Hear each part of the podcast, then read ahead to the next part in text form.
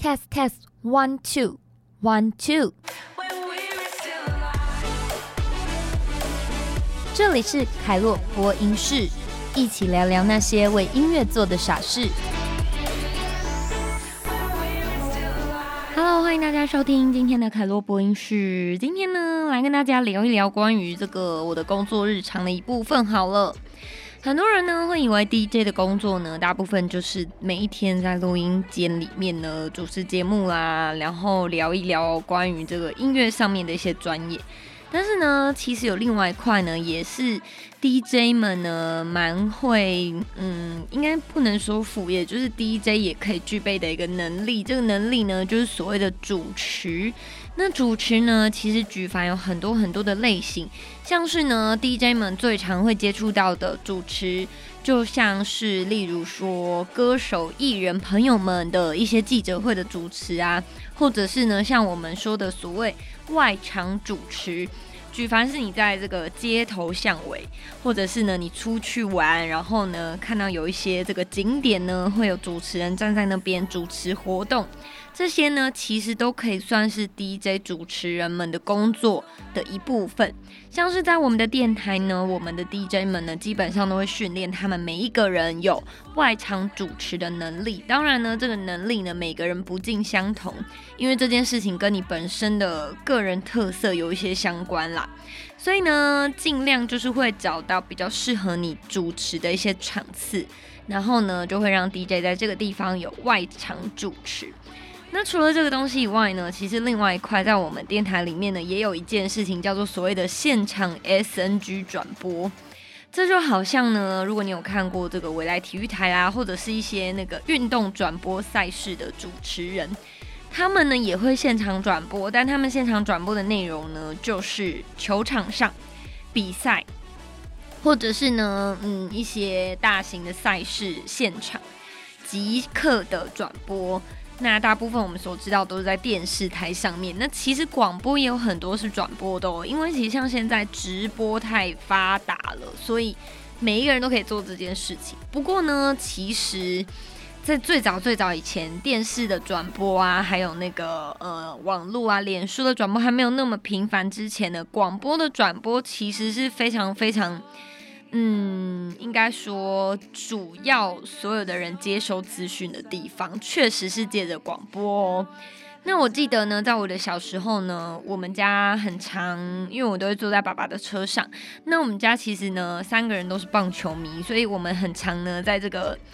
去不管是去哪里的时候呢，平日因为我们不太可能直接去到球场看球嘛，我们就会一起听棒球的转播。小时候听呢，都觉得哇，棒球转播真的是太精彩了，因为呢，除了可以听到一些现场加油声之外呢，又可以听到那个主持人跟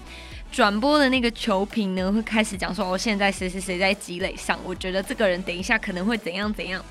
其实跟我们在看电视转播一样，但是因为以前呢没有那么多的手机啊、智智慧型手机啊、平板等等的，网络也没有那么发达，所以广播的转播在那个时候呢，就是一个蛮重要，我们可以获取资讯的平台跟管道。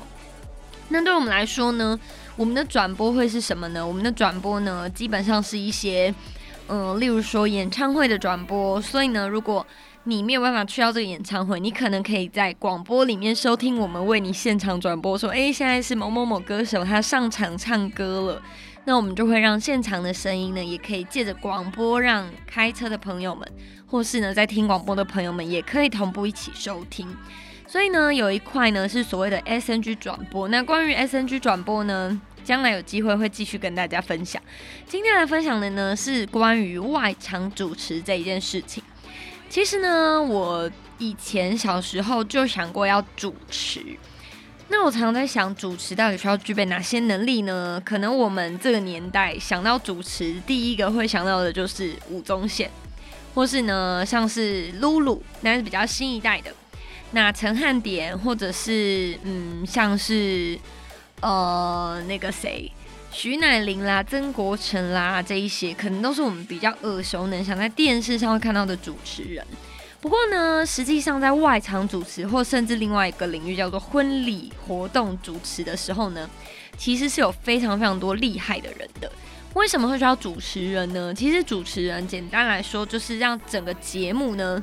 看起来是流畅跟顺畅的，不要有一种哎现在到底发生什么事呢？然后观众在那边猜来猜去。所以主持人呢可说是在整个活动或者是呢嗯你所在的场域里面保持让观众永远知道现在要做什么一个很关键的灵魂人物。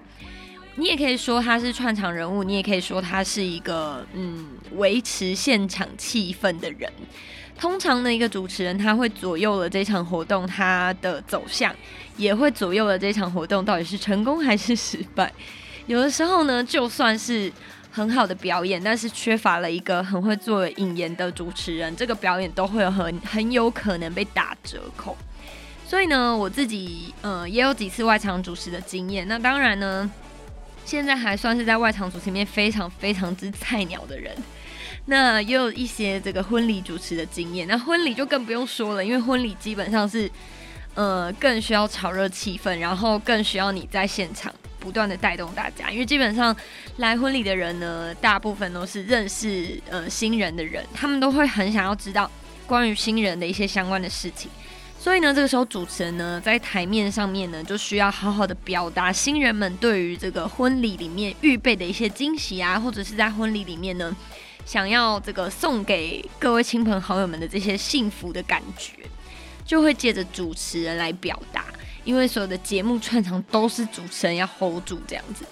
所以呢，我觉得在外场主持这件事情上面呢，真的有很多很多事情可以跟大家分享。那我分享一个就好了，就是我在今年的年初呢，去到了呃某一个县市的灯会，然后那个地方我觉得那个外场主持今天比较辛苦，是因为它是在一个完全户外的场地。那你知道户外会有个问题，就是它的音响设备呢，那个 echo 回来的速度很慢。所以你会有一种你在讲话，但同时你的 echo 也在讲话的状态，就是不断的交叠重复。这时候呢，外场主持就会有一个很重要的角色，就是你不能讲话太快，你一定要放慢速度，然后呢慢慢讲，让现场的所有观众呢，他们可以听得清楚你在说什么事情。这样子呢，你的主持呢，才不会有一种就是别人听起来是叭叭叭全部糊在一起的感受。所以呢，我想这是呃今年的年初，我觉得在这种比较大型的外场主持上面有一个我自己蛮关键性的一个学习。那主持里面呢，其实还有分所谓的一个人主持跟两个人双搭主持，这又是完全两种不同的形式。那今天我花多一点时间来讲一下这个个人的主持好了。基本上个人的主持呢，跟我们在做 DJ 的节目有一点像。你一个人可以拉主 key，你一个人可以想一些笑话、一些段子，然后把所有的空白补满，进而呢介绍这个表演者。